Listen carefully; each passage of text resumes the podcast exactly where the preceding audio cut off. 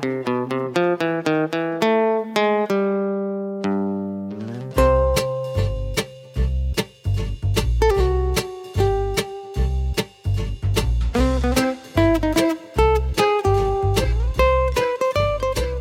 鹿早安，大家晚安。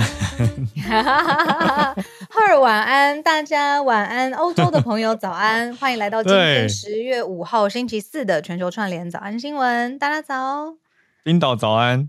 嘿，冰岛现在是早上十点钟的时间，然后我很开心，今天呢是我们早安新闻的欧洲之夜，就是我们特别把呃这个直播 live 的时间移到现在欧洲是早上，然后台湾是晚上六点，对吗？对，傍晚，而且台湾还很多人在放台风假，嗯、除了北北基桃以外，对，所以有些听友的聊天室在讲，对，趁这个时候刚好打一个小小的广告吗？到底县市政府是怎么决定台风假的呢？嗯、这个决策流程是怎么样？我们特别有访问到内行的人，就在我们早安新闻的专题。所以呢，如果大家现在是在听 podcast 的话，哎，也可以回去找找看。呃，我们上一次的专题是访问了桃园副市长。呃，苏令彬，嗯、那他有解释一下内幕的决策。对，上周五的专题，大家有兴趣去听。虽然现在桃园市政府就是饱受 炮火的攻击啊，不过我觉得大家听一听，在市政工作当中，我觉得用副市长用很白话的方式跟大家聊，还蛮好听的。那也帮明天宣传一下，我们明天早上也是一个专题，很特别。没错，我很喜欢。嗯那明天的专题之前，哎、欸，我怕我们现在还是有五分钟挑战，对吗？对。好，那我要抢在这个五分钟之内，想跟大家分享我在冰岛学到的冷知识。好诶，好诶。是一个叫做。维京人的福利挺身，我请专业的来跟大家讲一下。我跟你说，我们昨天去爬冰川嘛，嗯、然后呢，我才知道，因为冰川是已经是冰岛人生活的一部分。其实你开车就可以看得到非常壮丽的景色，这样子。嗯，那维京人的冰川是他们会把那个叫冰橇吗？维京的伏地挺身，维京人的福利挺身，他会把冰橇卡在那个呃冰川的两侧，然后他要为了是要去喝水吗？嗯，用伏地挺身的方式喝水，喝冰川流下来的水，好辛苦哦。那如果撑不起来，核心不够好的话，还喝不到水。没错。他就是呃，他会撑在他的那个冰橇上面，然后冰橇刚好卡在两块就是冰川上，然后中间就有那个呃冰川水流过嘛，所以他就用浮力挺身的方式，就是往下的时候刚好可以喝到水。我不知道这是那个维京人秀 muscle 还是干嘛，反正这个就是他们 称为维京人的浮力挺身。好酷哦！可是你们 你们去走冰川有被强迫要练这个吗？没有啊，只是有提到说今年的最高纪录是澳洲人创下了四十七下。哇，竟然还有这种比赛！然后讲到澳洲人呢，就必须要跟现在如果任何人有在冰岛，雷神索尔本人。人正在冰岛环岛，我们昨天听到那个向导讲说，这个全冰岛的人都在就是堵他，就是在路上看看能不能碰到雷神索尔，什么 Chris Hemsworth 是不是？对啊，对啊，他跟你们讲好像神奇宝贝一样。的女儿在在冰岛环岛，然后他的 IG 非常的精彩，就是他去做各式各样的事情。然后重点是这个小道消息也是我的听友，我们的听友告诉我的，他就转了一个 Hemsworth 的 IG 的贴文给我看，然后说他人现在正在冰岛，大家可以看一下雷神索尔的 IG，很精彩，拍的很好。祝你们遇到，感觉很好玩呢、啊，很刚好哎，你们同时间在冰岛。我觉得很有趣。我们今天把握一下社群的时间，在学到了一个这个你说维京人的福利挺身嘛？对对。好，还有雷神在冰岛的消息。那我们也讲一下明天。好，明天明天比较特别。对，明天是我们才刚访完的一个专题，嗯、是一位智商心理师，但他非常特别的背景是他是视障者。嗯嗯，他是视障心理师，这个身份真的很特别。那我们也跟他的，我是很感动哎，其实就是从他的故事里面听到了很多的爱吗？很多的温暖跟很多的毅力。所以我觉得他不只是带给我们很多专业面的分享，还有一些每个人都实用的心理调试工具。我觉得他的故事本身也很励志，很有启发性。他声音听起来好明亮哦，因为我昨天是在冰岛连线到录音室，然后浩尔人在录音室跟我们这一位专访的贵宾一起，嘉宾在一起。嗯、那我看不到他，可是我真的从他的对谈跟他的回应当中，感觉到暖暖的自信心，然后乐观，还有力量。那我就一直很好奇，尤其是在明天的节目当中，我有一直追问哦，真的是追问说，这种力量到底是要怎么锻炼来的？就是抵抗，比如说生活上面的巨变，或者是情绪有的时候并不是很舒服的嘛。那他很厉害，是他有一些步骤，而且是很好理解，嗯、每个人都可以练习的步骤。我觉得就留给明天的专题跟大家分享。真的好，我们时间刚好用完，五分钟社群，没错，那就跟大家介绍明天要来听专题啦，也讲一下明天早上我们就没有直播了，但是大家可以在专题 podcast 听得到我们的节目。嗯那我们待会一样，其实就跟平常一样是 Life 的全球串联的时间。那特别我们想说，诶，今天设定看看这个欧洲之夜，台湾的夜晚，那就是欧洲的白天，会不会让有些听友可以加入我们来分享你所关注的消息，或也许是不同时区的听友，也都欢迎大家。我们就先来整理今天的四个题目是什么了。今天的四个题目，嗯，第一题就还蛮惊讶的，是什么呢？非常，对啊，曼谷发生枪击事件。嗯、欸，那就大家开始去调查跟去了解，说为什么街头的人会有办法拥有枪支呢？嗯、呃，还有一些后续的事件，比如说枪击案当中，包括有中国游客伤亡，诶，那让一些旅游业就更担心了，怕说会不会减少中国来的游客呢？而、嗯、这是第一题，是在一个百货发生的事情。第二题则是印尼，很特别，印尼说要。某种程度上保护实体的市场吗？印尼从政府来带头禁止 TikTok 的直播带货，嗯，这个流量这么大，现在这么多人在看的东西，怎么禁啊？嗯，对。然后最近又很多人都在讨论说，哎，长影音的时代是不是流量都流向短影音了呢？刚好台湾在讨论嘛。嗯、那可是与此同时，就看到印尼政府说不让你带货了。好，那要怎么禁？这样影片还可以看吗？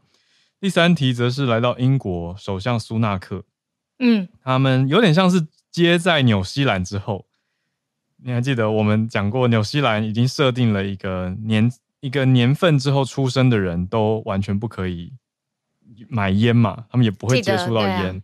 对，对，那、嗯、现在是英国，英国现在在讨论要立法禁止二零零九以后出生的人以后可能都不能买烟了。嗯，会不会有一个无烟世代出现在很多人抽烟的英国呢？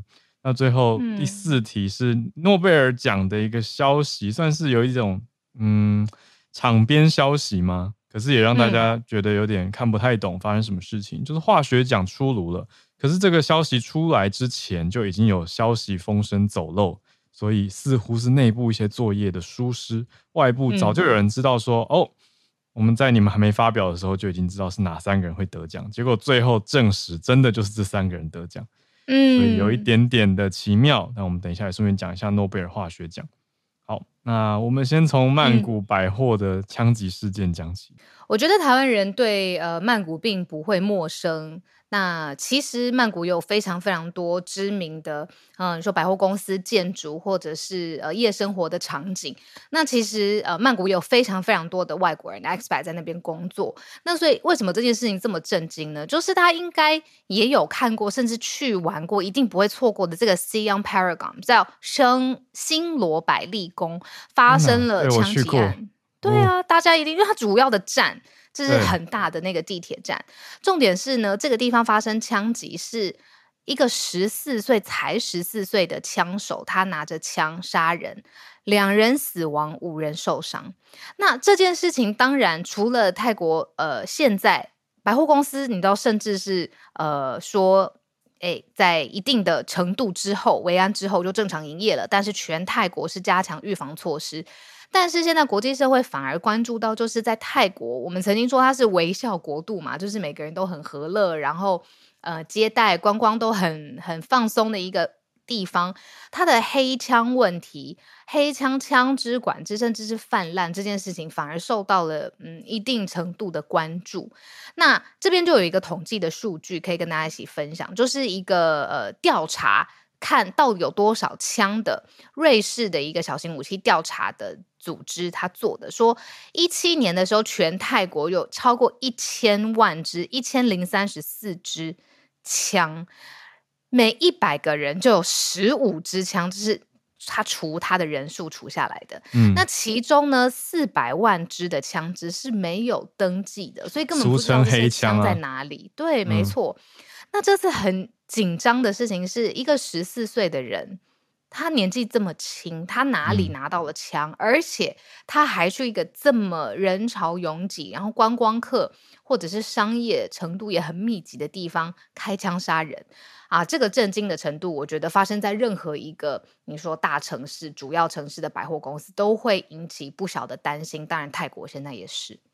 对，那大家现在当然满头问号嘛，想说，哎。这个年轻人哪来的枪？那当天到底发生什么事情？嗯、目前警方的说法是说，当天犯案者他们是精神崩溃，诶所以就是听到有人叫他开枪，呃，就是警方说出来的说法也让人觉得很离奇、啊，说不过去。嗯，对啊，嗯，蛮奇怪的。那警方说，这位十四岁的涉案枪手，他一直在接受心理治疗。而且当天是忘，嗯、不是忘记，就是没有服用处方药。嗯，所以意思是说，跟往他的心理状态去描述，可是还是没有讲出来说这个枪到底从哪里来的。嗯嗯嗯嗯嗯。那我比较有印象的，除了这一期我们现在最新跟大家分享的新闻之外，是在三年前，二零二零年的时候，我记得那个时候我有处理过这一则新闻。他是一个泰国的军人，他还在呃。就是他的军职还还在的时候，他从他的营区就逃离了，然后也是闯进这个市中心的百货公司，拿他在营区军营里面的枪就无差别的扫射，然后当时这个事件是三十人死亡。那这个我有印象，那这是三年之前。然后当然媒体现在也在。梳理就是说，哎，这几年来当中，其实也不不是这两起你说在市中心百货公司发生的枪击，嗯、那还有警察造成的前警察造成在幼儿园日托中心发生的枪击案件，那都是这几年来泰国非常受人注目，而且让人担心的，就是跟枪延伸出来的问题。没错，那讲到枪延伸的问题，这一次的案件有两位死者，五位伤者嘛。其中一位遇害者是中国公民，那完全就戳中泰国旅游业现在很敏感的一个神经。本来也是他们赌上说，哎，这一次十月一号的黄金中国国庆有没有机会冲多一点中国游客？首先，中国游客的人数不如预期；第二，就是接着这样子的事情以后，相关的业者就认为说，哎，中国人应该会来的更少了，所以算是一个真的是延伸出去的后续效应。那因为泰国政府其实他们在九月的时候有宣布说，对中国护照的持有者是开放免签证观光，他们要试走五个月。那本来想说，哎，五个月里面就会包括到中国的中秋假期，还有黄金周的假期，还有元旦，还有农历新年呢，这些都是有机会冲高旅游人数的。可是这一次这个事件现在才施行不久就已经发生了，看来也会有一些冲击跟影响。这这则新闻让我嗯有印象，是因为 Siam Paragon 真的是大家如果去到曼谷的市中心，有甚至是它是不是在四面佛附近啊？那附近有很多的好的呃五星级的饭店，然后连接大型的百货商场。浩尔、嗯、去过，我也去过，大家应该去到曼谷，蛮容易去到的一个大百货啊，因为附近就是地铁了。对，嗯嗯嗯。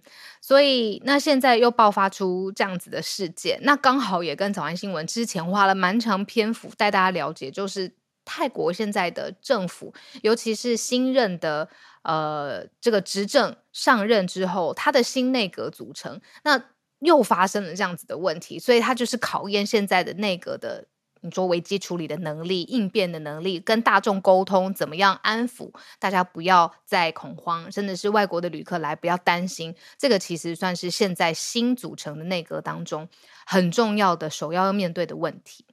嗯，是的。哎，我看有听友在回应说，离四面佛走路大概十五分钟左右。嗯啊！可是当地因为塞车，观光客太多，当地人可能没有特别爱这个百货啦。可是这次不管怎么样发生这样的事情，就在市中心呢，首都的市区。对啊，还是让大家觉得哇，蛮担心这种持枪泛滥、枪支泛滥问题。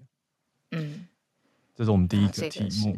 嗯，嗯，第二题了，印尼，诶，印尼政府有办法禁得了 TikTok 吗？他不管，他没有要把整个 App 禁掉，可是他要先禁止上面的一些相关功能，嗯、叫做直播带货。它主要要禁止的是社群媒体加电商这个。呃、嗯、feature 就是他为什么要这样子做呢？嗯、一定有原因嘛？你去想想看，这个 TikTok 上面这么多的 user，他这个一键就是加到购物车，或者是一键结账，这样子这么方便的呃作业，到底会冲击到什么？印尼政府就是要保护这一被受冲击的人，就是呢，他要保护呃中小业呃中小实体业。就是实体店面上面在贩售这些小店呐，这些业者啊，没错了，小店、中小型的实体业者。嗯，那他为了要保护这一群人的嗯生意，然后不要被受到影响，所以他颁布的新的法律呢，就是我们刚才说的社群媒体结合电商，现在是完全不能不能这样子用的，这个 feature 就是不能用的。那他也积极的沟通，就是结合了各个印尼。大的平台、大的电商平台的代表，希望跟他们沟通，就要求他们遵守新的法律。然后，呃，在。当地十月四号，就是昨天哦，下午五点的时候，所有的电商交易服务就戛然而止，没有办法继续再用了。所以，嗯、哇，过去可能印尼人很喜欢，比如说看，我觉得也不只是 TikTok，应该就是社群平台，只是因为 TikTok 最呃明显，然后最多人用，直接你看到什么东西，呃，短影片直播哦，要直接买东西，这件事情在印尼就没有办法发生了耶。可是现在这个举措已经执行了嘛？对，没错，我们就发现两面的声音，嗯、就是中小型店家真的还蛮开心的。就媒体有采访到小小店，比如说有一个卖了十年地毯的，在老市场里面卖地毯的业者，嗯、他就直接说很开心，TikTok 商店终于关了，我们的市场应该可以再火起来。嗯、可是也有一些人说，哈，就是 TikTok 上卖的东西其实价格蛮便宜的，品质也不差，那买不到蛮可惜的。哎、欸，对，这 user 角度很容易会这样子，因为比如说很习惯在呃网络上面买，嗯，美妆品，好了，假设我很常买嘛，嗯、那我就觉得哇，我一口气可以不用跑很多地方，我就可以货比三家，然后我也看到大家的评论啊，嗯、然后呃，对于买家用户他的心得等等，这些都是我们日常我们说网购或电商交易很熟悉的场景。嗯、但是印尼政府它现在的首要目标其实是保护。你说这种小店或者实体店面业者的利益，呃，或者是生意，嗯、呃，这种 user 的心态，他们也觉得哦，没关系。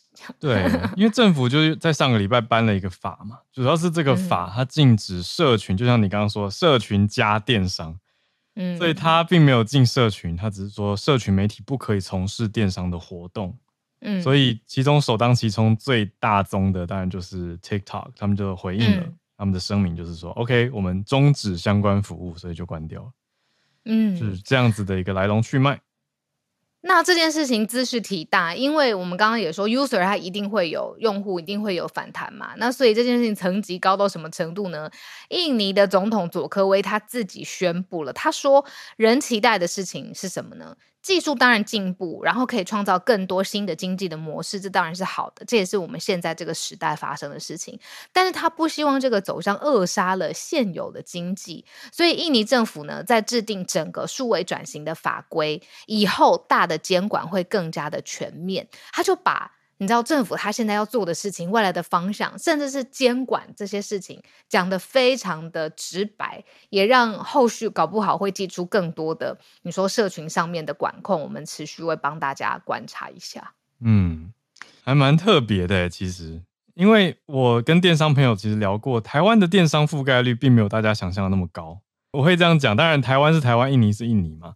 可是我的意思是说，政府我以为会两边都鼓励。就是觉得电商跟实体商家好像不是那么单一的直接竞争关系，在印尼政府目前这个法规的逻辑里面，它就是直接的竞争关系。真的，嗯，呃，我想起来，就是在几个月之前，六月、七月那个时候主持了那个九一 App 的年会，九一 APP 的年会。嗯嗯、那它其实也是就是呃网络跟电商的工会啊，所有的代表全部在一起。那我记得当时在现场，就是我们现在赖清德副总统，他有在会场当中，嗯、他有说未来呢，其实他希望要组成一个电商国家队。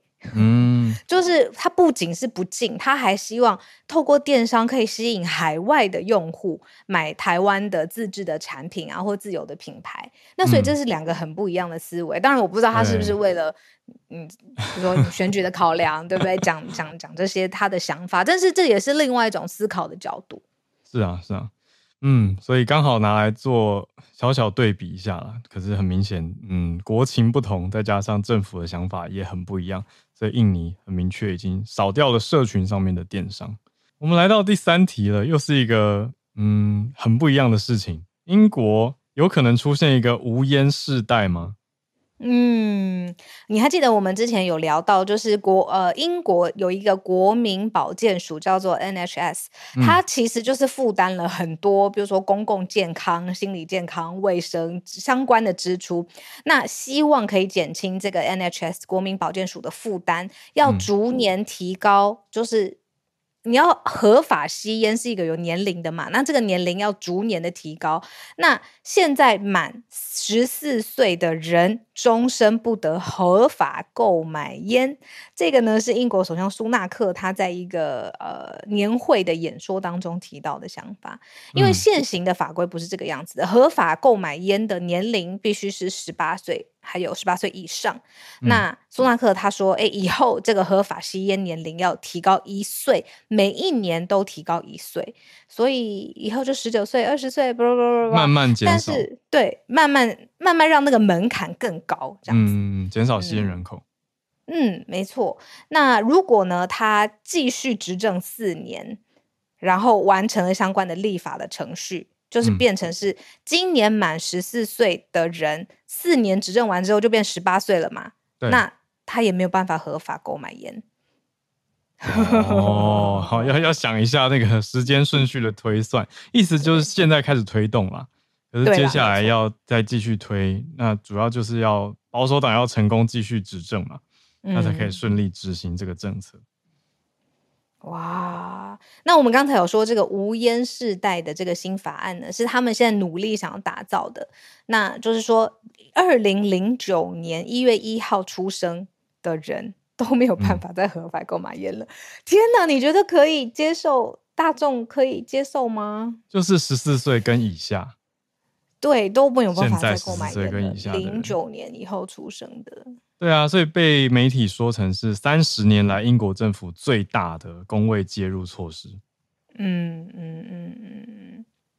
那如果顺利实施的话呢，这个政策呢可以减少一百七十万的吸烟人口。那他们想要避免什么呢？就是首先他呃中风啊、心脏病啊、肺癌等肺部的疾病，这个当然就是可以预防的。那还有新的经济的效益，你觉得禁烟可以达成什么经济的效益啊？啊，禁烟有经济效益？说那些尼古丁贴片？对，我不知道。他说，直接跟间接禁烟的政策呢，可以促成八百五十亿英镑的经济效益。这个我们来问一下这个高手在民间的广大听友好了。嗯、禁烟对于一个国家政策来说，它达成的经济效益会是什么？从哪边来？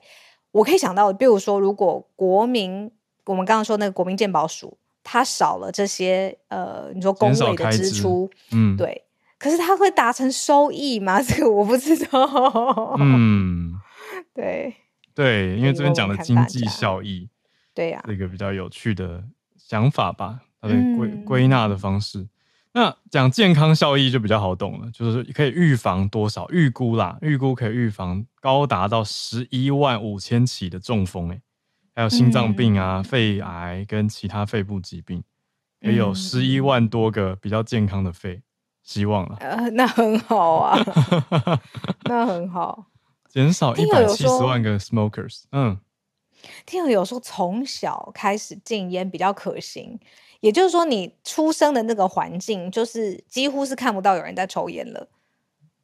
可是你说看不到，那你说电影啊，五十几岁的人，对啊，影视作品，对，还有这个社会上的长辈、年长者，嗯，他们都还是合法吸烟。那我问你哦，如果有一个总统候选人，他寄出了一个，就是说我现在要推动的就是一个无烟的社会，你会因为这个支持？说台湾吗？嗯，哇哦，觉得不错哎，民情不太一样，真的很不错。应该说我我会觉得不错，可是同时又想到做烟商的朋友，那个眉头会苦皱 就是几年以后要转行了这样。这得得转得转，对啊，对啊。真的是、哎、好酷哦！嗯、而且我对你刚刚说到民情，我觉得很不一样的是，因为英国抽烟的人真的还蛮多的，嗯嗯，所以这个冲击度也很大。我想到披头士，然后想到很多英国的电影，然后想到凯特温斯雷，对啊，好像是他们日常生活的一部分呢、啊，很蛮蛮嗯，社交功能也有，对啊，对，所以这个是现在预计要要提的。保守党的一个大消息，那我们就可以再继续关注下去。嗯、来到今天最后一题，等一下就要进串联。我已经看到有些听友都准备好了。哦、对呀、啊，太棒了。嗯，最后一题算是有一点奇妙的诺贝尔场边消息吧？但我觉得很不 OK 耶。我觉得这么重要而且盛大的科学界的，它应该所有的流程要严谨再严谨。是啊，就是觉得，哎，到底为什么会有名单外泄啊？因为是由瑞典皇家科学院来负责颁诺贝尔化学奖嘛，诺贝尔我们有聊过很多不同的奖项，那有不同的负责单位。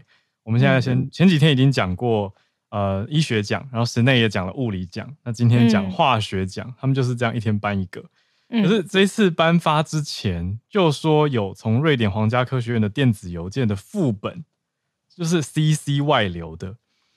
那那第一。第一时间，他们的主席说否认这件事情，可是后来发现那个外流的名单就跟最后公布的得主名单一模一样，所以就真的是不小心资料外泄了。那是不小心吗？欸、目前说法上是不小心副本流出去了。嗯嗯嗯。嗯，那我觉得这是一个社群或媒体都已经太过你知道无孔不入的时代了。你觉得这会是诺贝尔第一次外泄或外流或不小心吗？应该也不是，因为如果他不小心的话，就不会是第一次了。因为从以前到现在，诺贝尔已经颁出了一百一十四项的化学奖了，嗯，那很多年了嘛。然后国际社会上面当然有非常多杰出的科学家受到肯定。那说实话，退一百步来说。如果提早的让大家知道就是谁得奖，好像也还可以，但是就是怕说整个评选的流程，如果这个可以不小心，那还有没有什么其他不小心的地方？这个是我会比较想想进去的。大家比较怕，嗯嗯，而且奖金很高，今年诺贝尔化学奖的三位得主呢，他们共可以得到一千一百万瑞典克朗，换算成新台币是三千两百四十万的奖金。嗯。对啊，所以这个也是兹事体大。都还记得去年我们那个时候是是那跟我们分享的吗？还是我们有去研努力的研究了一下？我记得是 SMC 早科学跟我们讲的，就是 Click Chemistry 用点的。有有有有有，我们也有研呃研究了一小下，因为蛮难的，而且想要说，哎、嗯，是不是每个奖我们都来稍微讲一下？后来发现这个野心太难了，因为有些真的很很很难很难这样。对。对，那那是去年的了。那今年是由美国化学家，呃，他叫做他叫做巴旺巴旺迪，嗯，还有布鲁斯，还有俄罗斯的一位固态物理学家埃基莫夫，嗯，他们三位共同得奖的。那他们三个人这次的得奖点是他们的一个研究，叫做 Quantum Dots 量子点。好，我们开始进入专业的范畴。这个我们再另辟一个时间 需要 来探讨一下，真的很难。啊，我们不太了解量子点啦，不过这是呃是他们得奖的关键字。哦。嗯聊天室立刻有朋友跳出来说，Zack 说去年是他分享的诺贝尔化学奖，对啦，我记得有有听友啦，对啊，是记得。嗨，对 对对，那你可以帮我们今 年继续要求说，对，直接许愿，不管人家下班，好难哦，对啊。对，Ronan 说要找老高帮忙，老高会不会出一集呀、啊？我最近在看老高，针对这个主题，我们再做一集，再再再视频 讲解。我们前两天在那个冰岛在看那个什么老高在讲首相，我就觉得天哪，这个世界真的好多面相哦！我一方面受看手的那个首相，对对，看手的那个首相，哦、我在受到这个大自然的美景的侵那个入侵眼帘，这样子大自然的山脉的首相，然后一边看着老高讲的那个荧幕上面手的首相，也是一种全球串联。哎，那我们就来进今天很特别的。全球串联啦！我今天超期待的，因为也谢谢很多听众朋友在那个聊天室就说：“哎、欸，我终于跟上第一次 live 了。”你看，有比利时的朋友，有德国的朋友，还有瑞士，有没有人跟我在冰岛？冰岛好像就有你来代表了。好，我我我做冰岛代表，看看大家待会举手呃的的状况这样子。哇！然后今天是不是？豆豆妈妈太好了，你上来了。有有有，对啊，好。今天我们要先有点像慢新闻的追踪。上一次我们欧洲特别连线的时候啊，有一位从瑞士来连线的听友叫做 TK，、嗯、他今天也来了。他上次有讲到瑞士有一个景点是《爱的迫降》拍摄的地方，要开始收钱嘛，跟观光客收钱。对，对，他说今天要来跟我们分享后续执行的状况，真的是 这个慢新闻慢新闻的追踪哎、欸，追起来。对，嗨、啊、TK，Hello TK，、呃、早安。你好，你好，哎，很高兴有一个欧洲特别时间，我就可以跟大家分享一下。那个我上次有分享那个是要变付费制嘛，然后他有说要预约制，可是实际上的话呢，只是如果你是大型的游览车或者是旅行社的那种大型的车，就要预约一个车位。那如果你是人或者是开自己的车过去，那些都不需要预约，人到那边也不需要预约，只是到那边的时候呢，他那个弹钢琴的那个。那个甲板甲板的那个前面呢，会有一个要投五块钱瑞郎，那才会让你进去的一个栅栏，所以你就是要投五块钱，对，你投五块钱，然后它就会很像一个栅栏，然后就可以打开，然后你就可以进去。然后，嗯，所以它这个部分是不用预约的。那也是也如如同我上次所讲那样，就是因为大家付钱了。所以就拍好拍满，上次有四个应该是菲律宾的女生在前面拍了大概二三十分钟，后面人说你都快翻脸了，实际上就是这个样子。所以同时大概只能一组人在前面拍吗？他大概是多大？对对对，大概也许就是你一群，比如说三四个朋友一起进去，然后就可以进去拍，然后就会有栅栏把其他人挡在外面，然后拍完之后你出来，然后其他人就可以选择投币，然后再进去这样。可是，像如果遇到这种霸占现场的观光客，其他人是没没办法说什么。对，我觉得没有办法，因为其他现场也没有管理员，所以我看到很多都是，嗯、你说亚亚洲女生比较娇小嘛，就投五块钱，然后两个一起挤进去这样。还有这招？对对对。那娇小的两个亚洲男生也可以。对对，我相信，我相信可以。同等，哎，突然性平了一下。对，性平了起来。那呃，你在瑞士多久的时间呢？我在瑞士已经五年了。如果如果可以再分享一点点，就是上次也是 follow 上次的事情，就是我提到说瑞士的薪水很高嘛，他们基本的月薪是十四万，可是呢，你说十四万转换成台币，十四万台币转换成台币十四万是基本的。对，最少。我研究一下，去英那个瑞士工作。可是什么？然后，然后，可是他们工时非常的短，他们到七点啊，所有的百货公司、所有的超市全部都休息，礼拜天也全部都休息。然后更扯的是，我自己亲身经历，就是我工作的地方其实是有口译的。然后那个口译员呢，有一次就是啊、嗯，比如说会议到晚上六点要结束，然后主席私下跟口译员沟通说，我们可不可以再延长十五分钟？口译员说可以。就那一次呢，大家发言太踊跃了，导致大概六点二十的时候还没有结束，就超过了五分钟。嗯，然后我就直接听到口译员就说：“我们没有办法提供服务了，那时间就到这里。”然后他们就直接站起来就走了，现场所有开会的人就就愣在当场这样。我听过，对于瑞士文化来说，业界来说很正常哎。欧洲的，欧洲的。台湾没有，台湾不会。台湾应该是凹你一两个小时也是正常的吧？天哪，对，就是有有一点血汗。不过他们这边就是这个样子。那我的意思就是说，他们薪水这么高，劳工意识这么强，工作时间这么短，可是有一个新闻说，他们有百分之四十的人说，瑞士的员工觉得工作很有压力，然后需要看心理医生。对，对我们这种亚，为什么？亚洲，对，对我们亚洲社畜来说，简直听不下去。对，还是说他们的办公室文化就是有很多权利或者是很多阶级？不对啊，那这样子也不会有劳工权益的问题。对，这我就不太清楚了。不过他是说，因为有一阵子就 COVID-19 的时候，很多改成在家工作。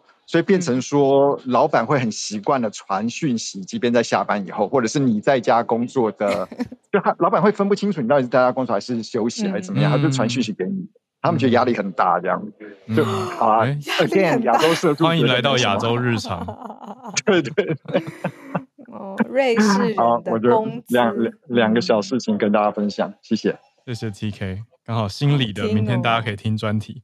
好，我们来继续连线，跟维也纳连线。豆豆妈妈今天也特别准备了一个新的发现，要跟大家分享。豆豆妈，豆豆妈妈早，好，大家呃，我这边是午安，然后对，中午了，今天是十二点四十分，对，所以大家晚安跟午安这样子。然后今天呢，我要来分享一个，就是奥地利的最近举行了。德语区维基百科年度大会，对，嗯、上个礼拜在奥地利的令子区德语区的维基百科，那举行了愿景讨论会议。那大概目前呢，德语维基百科有三百万篇文章，那大约有两百五十名的呃百科用户还有管理员参加了这个大会。那大家会知道，维基百科的特点在于知识是经过合作编辑的，透过作者之间不断互动。保持尽量可能中立的观点，它它是一个永远不会完成的百科，敏感条目都一直存在很多的争议。那透过这种互动的方法让，呃维基百科如此的独特。然后他们的营运资金大家也都知道，都是来自于捐赠。那这一次大会啊，大家社群关注的主要的问题之一就是说，哈，呃，自二零零七年以来，德语区的维基百科作者。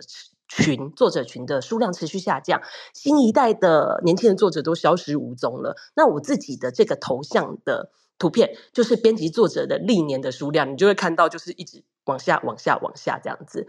对，然后呃，现有的百科作者也抱怨，攻击他是工作是堆积如山，很多文章不仅需要重写，也需要不断的更新啊，防止破坏这样子。嗯。然后，呃，维基百科论坛他们也流传一个笑话，就是说，典型的德文维基百科的呃作者成员是男性、白人、五十岁以上的研究学者跟科学专家，所以大多数的维基知识其实是出自于这些所谓的老白男的手上，这样子。嗯。然后，由于这样的编者群体的。偏向很多边缘化的知识，其实难以进入维基百科。那大会中有讨论到，呃，讨论未来小组他们提出了自我反省，说是说，如果我们保持今天的这个样子，那到了某个时候，我们维基百科将不复存在。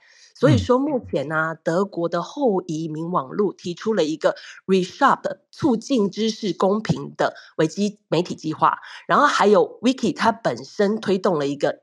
FemNet 计划来增加维基百科上面女性、跨性别者、非二元性别的议题文章，还有作者比例，那都是希望能增加德语呃维基百科的多元性方案这样子。嗯，然后啊，最大的问题其实是大会中有一头号称房间里的大象，那英文叫做 Elephant in Room 的 AI 人工智慧。那人工智慧在德文。的当中的念法是 Künstliche Intelligenz，所以在德文当中的、哦、德文当中的的简写不是 AI，而是 KI、嗯。那德文念过卡伊，念念念卡伊哦，卡 AI 是卡伊的意思，卡因为德文在德文会念卡伊。对，I C E 这样子，嗯、所以你你听到卡一是在德文新闻会出现的那个哦，就是 A I，嗯，对。嗯、那免费的自由呃知识是维基百科的基石。那多年以来，Google 还有各大搜寻引擎的服务一直在收集维基百科的内容，然后业界有在流传呐、啊，就是维基的资料也用于开发 Chat GPT 等等的语言模型这样子。那维基百科的小组负责人凯文·戈尔德呃，戈尔德告诉记者说啊，人们无无需亲自访问维基百科页面，但就可以获得维基百科中的讯息，会是一个大问题。因为 ChatGPT 的服务，它是针对使用者的需求。那比起费力的阅读这些 Wiki 文章，透过 ChatGPT 可以更快获得答案。那从中长期来看，其实会危及呃维基百科呃纯粹靠捐赠资金的营运模式。然后啊，这篇报道其实是来自于奥地利的标准报。那标准报一向都是奥地利读者评论区很精彩的地方。我就是截录两个呃读者的观点这样子。好，那编编者的性别啊，跟多元性的问题啊，有人说啊，其实啊。说实在的，为维基百科做出编辑贡献，其实是一种嗜好。对，那通常高社经背景的知识人员才比较投入。然后女性啊，嗯、也会对于就是敏感条目的互相重置的编辑战争，就大家在编来编去、吵来吵去，嗯、女性会感到很厌烦。然后网络上，嗯，对，其实网络上不只是亚洲有厌女风气，在。奥地利这边，呃，德语区部分的网络上其实也有所谓的厌女风气，所以让女性作者她很想要掩盖自己的性别，她并不想要就是揭露自己是女生的女生的嗯角色，对，嗯、对。然后还有一点呢、啊，有人说年轻的数位原之著名啊，他们是习惯消费，但不积极参与贡献，所以大多数人 就是说，他们觉得说只看不写。呃 对，他们在社群媒体上只用不贡献，对啊，对，他们在社群媒体上面发布了内容，对他们来说就是算是参与了。所以这个这个评论，哦、他身边的高中男生说、嗯、什么写维基文章，拜托，就好像在学校写论文，干嘛要写？然后高中女生就会说啊，写维基文章并不能像像在 IG、像 WhatsApp 那样抒可以抒发我自己的心情这样子。对，然后这是这个人的身边的高年轻人的想法。嗯、对，那我们觉，我觉得我们大家可以好好思考啊。当我们一直都是使用者，而没有人愿意成为分享者，然后社群资讯会依照读者的偏好，还有愿意付广告费的厂商去设计内容，那多这些多元跟有公立、公正、中立性的知识就会慢性消失，这样子。所以我要来大转弯呼吁一下，也许我们身上的知识含金量编辑不了维基百科，但是我们可以多多举手上。全球串联分享，分享不同的视角跟观点，这样子。那以上是我今天的分享。嗯、谢谢豆豆妈妈。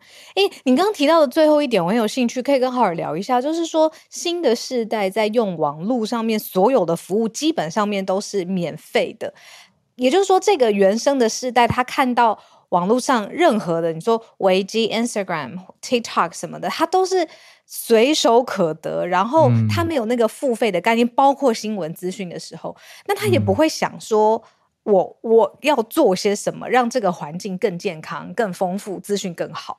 哦，我懂你意思，就是世代会有因为他的人生长大的科技体验不同，而对这些付费资讯付费与否有不一样的感受。比如说，我我举一个，嗯，你说，像维基百科好了，就是从很早很早我在看跟用的时候，就会看到说，哦，可以捐，那有的时候就会可以支持一下嘛。可是你说现在的年轻世代，他如果习以为常，或是觉得都很习惯的话，他就不会想到这些背后是真人在编辑的，是这样吗？嗯，完全是这样子，就是唾手可得的。嗯，价值观。我举一个刚刚想到很极端的例子，我们小的时候要真的要做报告，要去查知识的时候，至少是我会拿着一张卡去图书馆里面。那在图书馆里头，我就会看到真的人，比如说图书馆阿姨，随便讲一个例子好了，也可能是图书馆阿北，或者是你知道专业的图书馆人士在那边维护编排，然后租借，然后这也是有一个场域。那我会知道我要用资讯或知识的时候，是诶，是真的有一群专业的。人士或者学校里面有资源有人在去做这样子的服务的，可是，在网络时代上面没有啊。我就是打开点开来，我就哇，这个知识的海洋。那我怎么会想到说，哎，我比如说去做志工，或者是我帮忙做维护，或是我捐钱，才可以让这个生态更好？其实是不一样的场域体验。嗯，我想讲的是这个。嗯，对啊，那就牵扯到说，要不要把维基百科锁起来？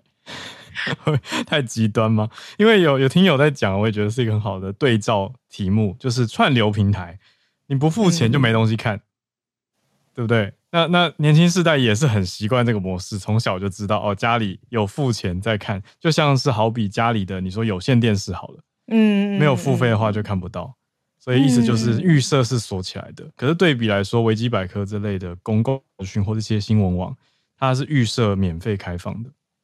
嗯，为什么会对这个付费有没有这个感觉？就是我一直在想，新闻到底好的新闻，或者是好的新闻节目，到什么样的程度，你愿意让人自掏腰包？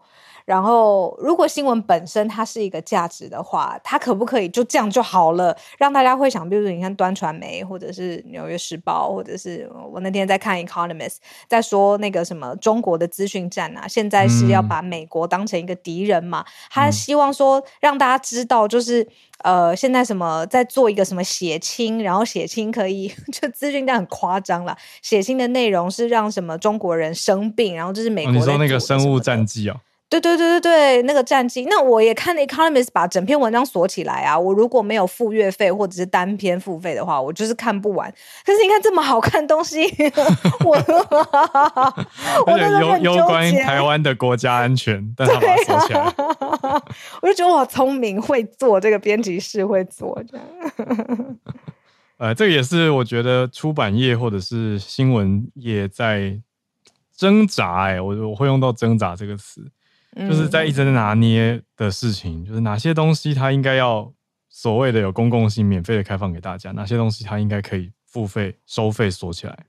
嗯，哎、欸，可是你看，刚刚 Joyce 讲的很好，他说新时代也很习惯 Netflix、Disney Plus，你说 Amazon，、啊、你也是要付费。就是先把你锁起来啊，不付钱就把你断掉，不给你看。呃、uh,，YouTube 是不付钱我就给你广告轰炸，对啊，所以又又是又回到商业模式的探讨啦，就是各家它的设计跟它的，嗯、你说它初衷或者它服务的精神到底到哪里？嗯。啊，然后、欸、那我就看好像后面没有人排队，嗯、那我来我也来再来分享一个没问题的讯息，就是其实好像昨天有听友来分享台北周六要办那个白昼之夜，呃、白昼之夜，对，其实这是一个我觉得白昼之夜串联到呃欧洲这边，其实欧洲呃在奥地利跟呃瑞士的部分地方，德国南边在这个周六也会有。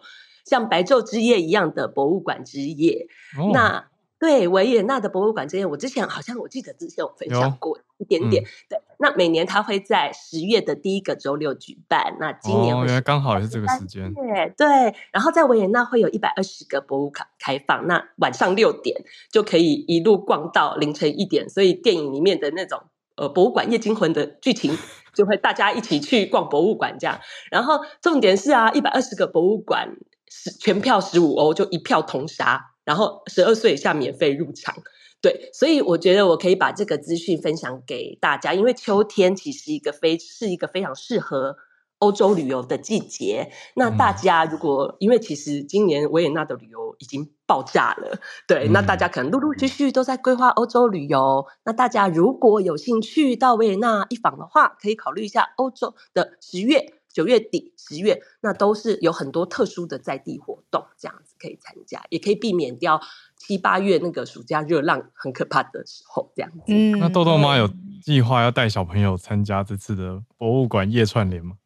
对，一定要有有注目名单，就是会有注目名单，要要一定要去的这样子。对，就是有一些呃，像像像科技博物馆啦，还有呃美景宫这些，我呃应该是说是，其实这个一百二十国的博物馆啊，大家就是在网络上搜寻自由行，对，自由行会必去的博物馆，大咖的博物馆全部都会开放。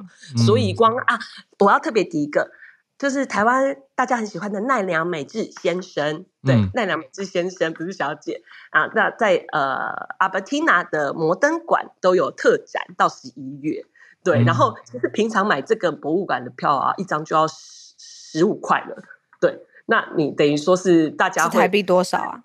十五块欧欧元，欧元乘以三，三嗯，对。然后就是买一张，现在买一张票，除了除了看奈良美智先生的展览之外，小女孩之外，还可以到其他的地方看。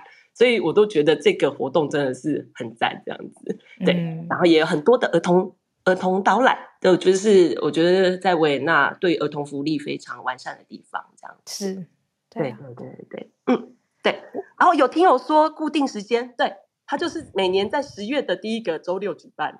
嗯，原来如此。嗯、对啊，我突然想到，对，谢谢多多妈讲这个，因为我想到白昼之夜它的原文其实也不是英文，它叫什么？是什么？Blanche，就是法文。因为最早其实是从法国的，从巴黎，嗯、对，从巴黎开始办的，它就是设定在十月的第一个礼拜六的晚上六点到早上的六点。嗯嗯嗯，嗯，所以就是一个白昼之夜。对，欧洲有很多这种之夜，像维也纳还有研究之夜，就是大学要开放的研究之夜，然后教堂教堂也有教堂之夜，教堂也要串联起来，就是一起开放就。就欧洲有很多这样子的叉叉之夜，所以大家其实可以搜寻一下，有兴趣的话，真的蛮不错的，而且很常，像教堂之夜跟研究之夜就是免费，完全免费。哇！就平常要爬高登塔的地方啊，都全部都大开放，然后也会那个收费的管风琴的音乐会也都免费，这样子。哇，感觉是一个嘉年华的一个策展概念。嗯嗯嗯，大家串联在一起，很好。对，欧洲也有很多，所以也很欢迎。欧洲其他的听友来分享相关的资讯，这个活动这种活动都很好。嗯，谢谢豆豆妈的呼吁，帮我们邀请大家，真的是诚挚的欢迎各位听友来跟我们分享串联资讯。我真的是对维也纳。嗯呃，还害羞害羞，就是会在那个聊天室讲，然后或者是私讯给我们。对啊，没关系。我刚刚讲到一半，就是我真的是对维也纳的印象真的非常非常好。这次其实我们原先有想过要从维也纳玩完之后去意大利，原来我们的旅行的样貌长成这样子的。那后来因为准备的时间，或者是哎我们考量呃意大利的治安比较不熟悉，然后所以我们后来。最后才决定到冰岛，可是之前很想要去维也纳的原因，就是那个艺文气息啊，博物馆啊，各式各样的展览的资源真的是很丰富。那真的是你就是会浸淫在整个文化跟艺术的气息里头。然后维也纳有那么多漂亮的公园，然后我很喜欢看豆豆妈妈的 IG，她会看到生活当中小小的花卉啊，然后漂亮的角落等等的，然后也很呃热心，像之前豆豆妈妈串联物资嘛，对。对啊，所以我就觉得，哎，很谢谢豆豆妈妈在这一次，呃，欧洲之夜的时候，又给我们这个特别的讯息。对，嗯，然后也要继续呼吁大家，对，因为昨天又有又有又有版友私讯我说，请问乌克兰捐赠的物资的那个还在持续吗？我说有，因为其实那个呃乌克兰神父有跟我们说，他们维也纳的乌克兰教堂，只要乌俄战争有在打，他们就会持续的收集物资。然后呢，送进乌克兰，开直接开车送进乌克兰。所以近期，然后再再又要来呼吁，一直呼吁，不好意思，就是有要来维也纳旅行的伙伴，你可以出一点小小行李箱的空间，带一些紧急救的物资来，嗯、那就可以帮你送来进乌克兰这样子。对，嗯，好，谢谢豆豆妈，谢谢豆豆妈妈。嗯，对啊。那今天也很谢谢，就是欧洲之夜有 TK 跟豆豆妈妈一起上来串联，然后最后一点点的时间，后来我就想说，是不是回应一下听友想要了解的关于就是呃冰岛的书书的文化，哦啊、因为刚好接在豆豆妈妈的这个译文气息后面。啊、我们刚刚不是有聊到，就是呃收费的，比如说电视啊，或者是娱乐啊，那这一切所谓文明的资讯爆炸，其实在冰岛这个。有一点与世隔绝的地方呢，其实不是这样子看的。就是你知道每个地方都有不同的生活习性。以冰岛来说，我举一个例子，就是他们的电视台在一九六零年代附近，大概是只有一台 频道，就是一台，就是国营电视频道。然后你知道屌的地方是什么吗？他这个电视频道甚至还会专门空一个时段出来，就是他们的星期四晚上。他不播任何的东西耶，就是黑的，不是说黑的啊，就是他没有节目在那边。为什么呢？因为冰岛的政府从以前到现在都鼓励冰岛人民看书，你去社交也好，看书也好，创作也好，都 OK。他就是不要你都是盯着一个荧幕，就是好像不跟人连接，或是不跟书本知识连接。所以他竟然会在星期四的时候 没有任何的节目放送，这是我觉得很厉害的一件事情。那。呃，听友好像想了解，就是为什么冰岛人很喜欢送书嘛？原因是因为呢，冰岛的书写还有读书跟创作的风气真的是非常非常高，甚至呢，你如果是艺术家或者是呃你是专职作作家这种职业的话呢，是可以得到国家的补贴，让你生活没有任何后顾之忧的，就是好好的让你写作。那就是因为这样子的政策，很多很多人愿意就是全职的把他自己的才才能跟呃心力贡献在创作文艺上面。呃，艺术家或者是书，呃，你都出书嘛？我们上次有讲说，百分之十的人都出过自己的书。嗯、那为了要有丰沛的创作能量，他们又回到就是你知道要 intake，要有很多很多大量的阅读。所以冰岛人最喜欢收到圣诞礼物的第一名就是书籍。你看看这个国家，太不一样了，太特别了，真的是一个外星球。对啊，我一直觉得冰岛的天气实在是多变到很像外星球。我好像讲好几次了，我我真的是实际去过的经验，真的觉得它是一个很异于我们生活的地球。你什么时候来的啊？也好几年前嘞，但一转眼已经是一六年吧，一六还一七年前。对啊，嗯、好像是一七年，那六七年前去的。什么季节来的？三四月，所以那也有冷哦，应该也蛮冷的吧？我觉得还好，就是微偏一点凉，一点凉。你现在冬天比较冷。对呀、啊，现在算秋秋天要转进冬天，冬天算是呃观光季节的尾巴了。对啊，嗯，哎，不不不能算是尾巴，就是。因为再更冷，比如说要跨年那个时候，当然又是一大波嘛。但接下来应该就是会白雪皑皑一片这样子。现在还好像有偶尔就是阴天下雨，然后一点点，我们只看到一点点雪。嗯，对啊。哎，我老公回来了。我们也来到今天串联的尾声时间，就陪伴大家下班，应该也都差不多，希望平安的到自目的地了。不管是朋友聚会聚餐，或者是回到家里面，那希望大家这个风雨的台风天也都平平安安。我们明天早上没有串联，再跟大家宣布一次，然后大家欢迎你们来收听我们的 podcast，有朱心怡视障心理师他的特别专题，对每一个人我觉得真的都很推荐的内容，就是增强我们的心理韧性，对的，真的很需要。对，大家一起度过这个 VUCA 时代。明天会跟大家讲是什么，解释那是什么东西。对对对，嗯、那就欢迎大家明天来收听耶！谢谢大家参与今天的欧洲之夜。欧洲之夜。对呀、啊，那我们就下次空中见喽。我们下礼拜也很特别，因为礼拜一、礼拜二是双十连假，所以哎对，然后第、啊、呃我就回来了。对，所以我们就一直连续到礼拜三早上，对吧？跟大家空中再见。对，我们应该就是礼拜三早上会跟大家一起回来上班。没 错，那我们就祝大家即将到来的这个连假愉快。嗯，我们下周见。那或者是 Podcast 随时在空中可以点播我们的声音。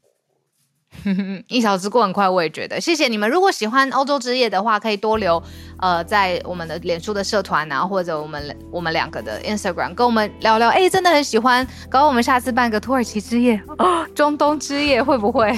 可以啊，一直都很欢迎。我们再来策划一下。谢谢大家今天的参与。谢谢大家，拜拜。